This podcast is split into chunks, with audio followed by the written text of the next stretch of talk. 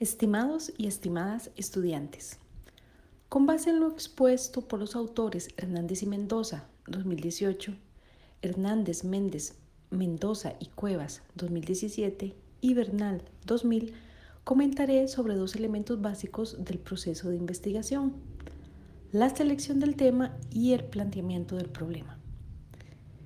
El proceso de investigación científica inicia generalmente por el interés en un tema de investigación ese interés se puede derivar de diversas fuentes como lo son la lectura reflexiva y crítica de artículos científicos o informes técnicos especializados, la participación en eventos científico-académicos, la práctica profesional y la experiencia individual, entre otras.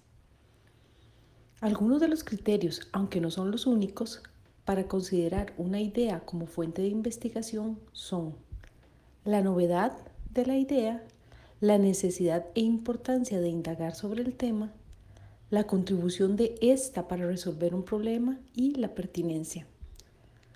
Dos fuentes para la validación de las ideas de investigación a las que se puede recurrir son la revisión literaria profunda y la consulta a expertos. Una vez definida la idea o tema de interés, esta se sintetiza en una frase que exprese la esencia de la investigación. A ello se denomina título del estudio o de la investigación. Así, el título deberá demostrar el tema y en particular el problema que se investigará, que igualmente debe reflejarse en todo el proceso del desarrollo del estudio. Por lo tanto, es aconsejable poner títulos específicos. Para que una idea se convierta en objeto de investigación, se debe plantear el problema de investigación, el cual consiste en 1. Enunciar el problema, lo que implica describir la situación objeto de estudio, y 2. Formular el problema, que es plantear preguntas orientadoras para tratar de dar respuesta a la situación bajo estudio.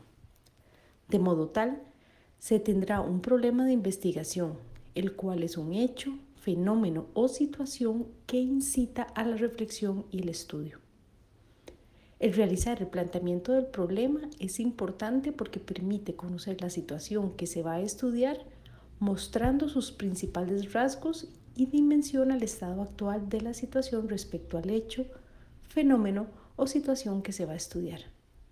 Significa armar, precisar y estructurar la idea de investigación.